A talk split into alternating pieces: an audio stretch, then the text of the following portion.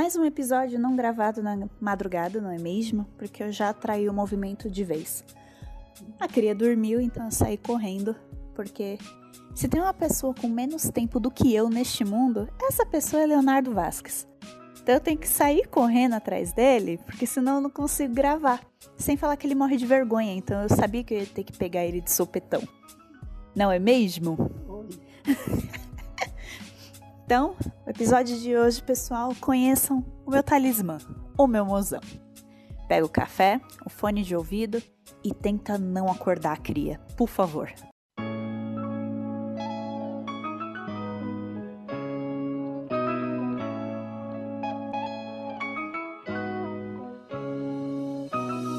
Neste momento, a gente acabou de saber que um grande amigo vai ser pai. E a gente tá meio atônito e feliz da vida. Aí eu queria saber de você, Leozinho. Como foi para você saber que ia ser pai? Ah, foi. Bom, foi bem surpresa, né? Mas eu não sei. Foi bom. Foi bom? Foi bom. Você é muito bom nisso, aliás, viu? O quê? Ué, em ser pai. Você não pode responder tudo com risada porque é uma mídia de áudio. As pessoas não estão vendo o seu rosto. Ah, Um pouco de contexto aqui. O Léo, ele fala pouco. Não sei se vocês perceberam. Então eu acho que podcast é uma mídia muito difícil para ele. Embora ele mesmo tenha tido seu próprio podcast há um tempo atrás.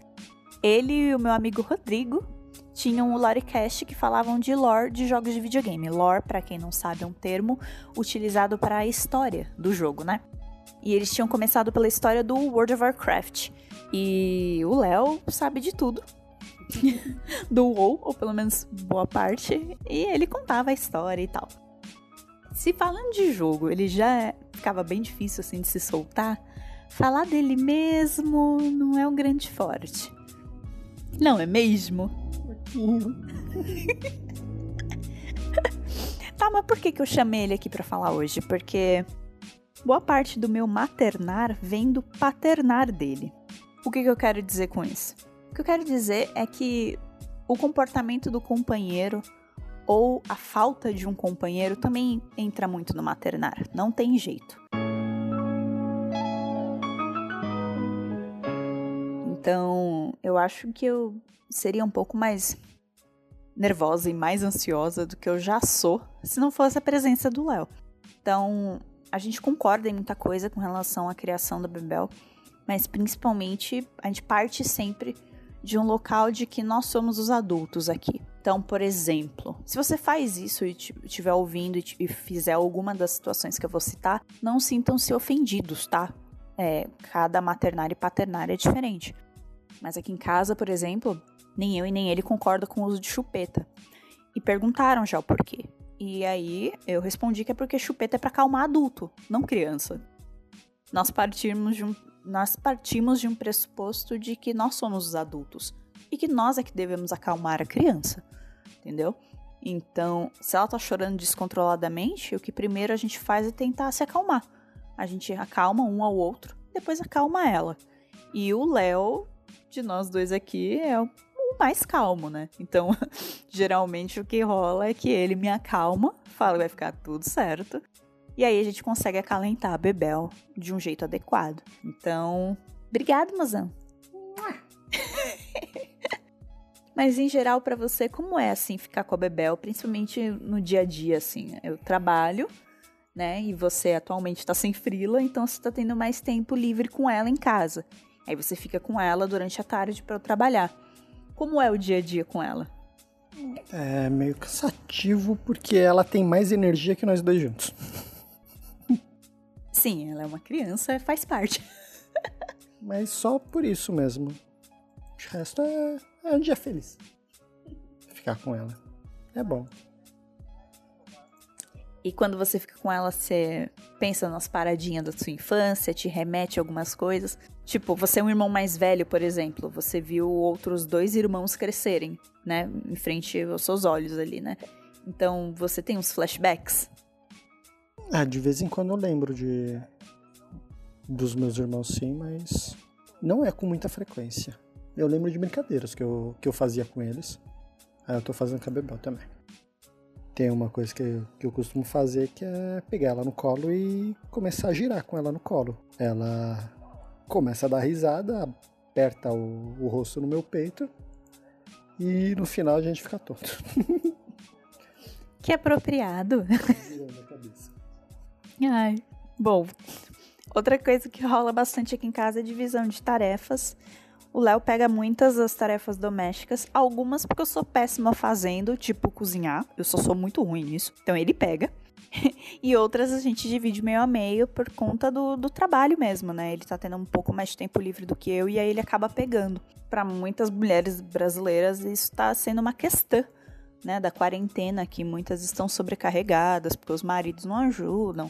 Ou eu não gosto de usar, de usar muito o termo ajuda, né? É tipo fazer o mínimo, já que os dois dividem o mesmo espaço. É, queria saber de você, Léo. tá quase um formato de entrevista, porque eu tô usando um microfone direcional aqui para as perguntas. Aí eu fico colocando na boquinha dele para responder. Eu queria saber de você, veio da sua educação, veio da onde esse ser tão confortável em fazer as tarefas domésticas? Ah, acho que principalmente porque a maior parte da minha família próxima é... são mulheres. Então eu sempre vi, sempre ajudei, sempre tratei isso como normal, né? É o mínimo, né? Uhum. É isso sobre o Léo, eu sempre achei muito legal que é, ele cresceu no meio de muita mulher. É, a família dele, o, o, imaginem uma rua, que é uma subida. A casa da mãe dele é em uma calçada. A da frente é a irmã dela, a da do lado é outra irmã dela e subindo mais uma. E do lado dessa outra irmã dela é uma outra irmã dela. É tipo uma trinca de casas de irmãs dela. É. Não, não, eu errei. A do meio é da avó, é irmã e irmã. E a da frente é a da mãe dele. E é uma família muito unida e são muitas mulheres. E fato engraçado, essas mulheres tiveram mulheres. É, ele tem uma tia que tem três meninas, a, a, a outra tem duas e. É, e, e, a outra tia também tem duas. Então, é uma família majoritariamente feminina. Então, para eles, não é uma coisa tipo, ai, porque o homem precisa ajudar nas tarefas. Não tem ajuda. É o mínimo. então, ele ficava com os irmãos para a mãe trabalhar uh, e fazer as tarefas domésticas porque tinham que ser feitas, não é? Não é mesmo? Não, não é um ajudar, não é um plus. É mais do que obrigação. E aí eu, eu fico pensando assim, né? Quantas mulheres no, brasileiras neste momento não estariam usufruindo do mesmo comportamento aí dos maridões. Então, hashtag porra maridos, né?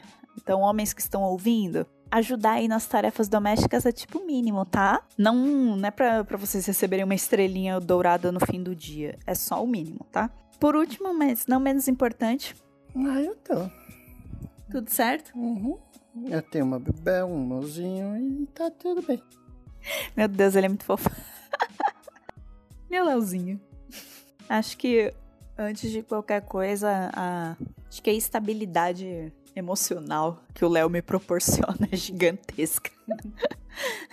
Do jeitinho que vocês estão vendo ele aqui hoje, ele era há oito anos atrás, tipo.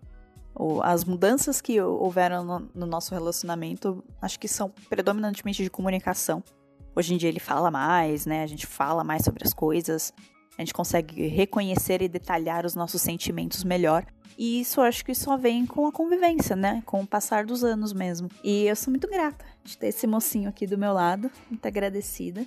E muito, muito feliz de ter uma filhinha com ele. Obrigado por tudo, bem. Obrigado por tudo, amor. Esse foi o episódio de hoje. Falem sobre o talismãzinho de vocês aqui nos comentários. o talismã de vocês não precisa ser o marido ou o namorado, viu? Pode ser a mamãe que ajuda a criar a criança, pode ser a amiga, a madrinha, pode ser quem vocês quiserem. Se a queria estiver dormindo, vai dormir, pelo amor de Deus, descansem e até a próxima.